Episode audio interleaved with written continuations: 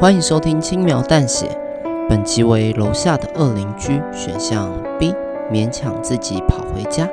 收听本集代表你将替主角做出这个选择。你收听的每个选项都会听到不同的结局。如果还没有听过主段落的听众，请回到播放清单，点选楼下的恶邻居主段落，要先听完主段落才听选项哦。那我们的故事就开始喽。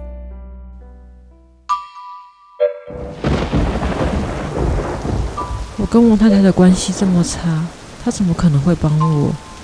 还是勉强撑到家吧，搞不好大宝不会追上来。我勉强自己继续往上爬。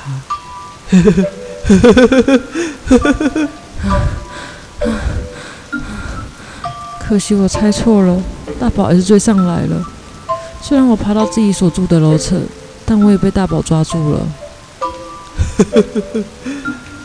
抓到你了！不要啊！有没有人可以救救我？大宝一边笑着，一边举起手上的刀。啊！教授，教授站在我面前，用他的手臂替我挡下了这一刀。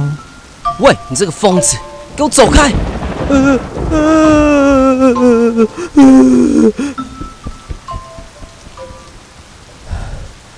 真是个疯子。好痛是，被教授这么一吼，大宝哭着跑走了。教授压着他的右手臂，从他的白色衬衫底下渗出鲜红色的液体。教授，你流血了，我立刻帮你叫救护车。没事了，他没有砍得很深，我简单包扎一下就好。不过我家里没有急救箱，你家有吗？啊，我家有。那我可以先到你家吗？我怕大宝等等又追上来了。嗯，好。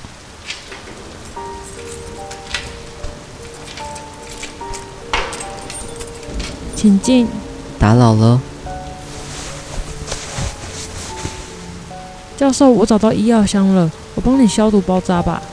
没关系，我到厕所自己弄就好了。教授拿了医药箱，直接往厕所的方向走。啊，出门前忘了关窗户，雨都飘进来了。我一边将窗户旁的水渍擦掉，心情平静下来后，某种不适感涌上了心头。房东不是跟我说大宝没有攻击性吗？他该不会是怕我退租，故意骗我？越想越气，我一定要找他问个清楚。喂，房东先生，你为什么要骗我？啊？你没头没尾的在说什么啊？你不是跟我说大宝没有攻击性？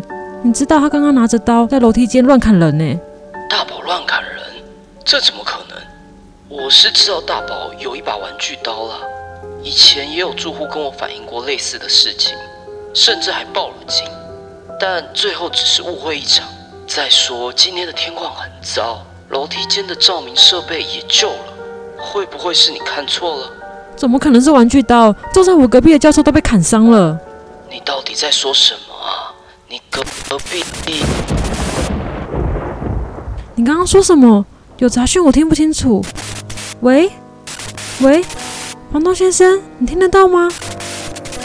我是说，你隔壁根本没有住人。什么意思？你隔壁的房子，嗯，总之以前有发生过凶杀案，所以很难租出去，一直都是空屋的状态。隐瞒这件事，我很抱歉。但之前也帮你调降房租了吗？这些都不重要。那那教授到底是……我突然想到，刚刚教授什么都没问我，就直接往厕所的方向走。为什么他会知道我家的厕所在哪里？喂，你还好吗？喂，喂，哎，我…… 我不是跟你说过，他们只是在等待机会，对吧？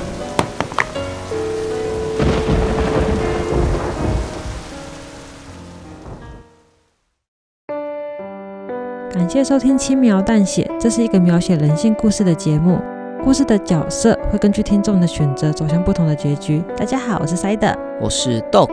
以上为楼下的恶邻居选项 B 的故事内容。这个故事我们设计了多重结局。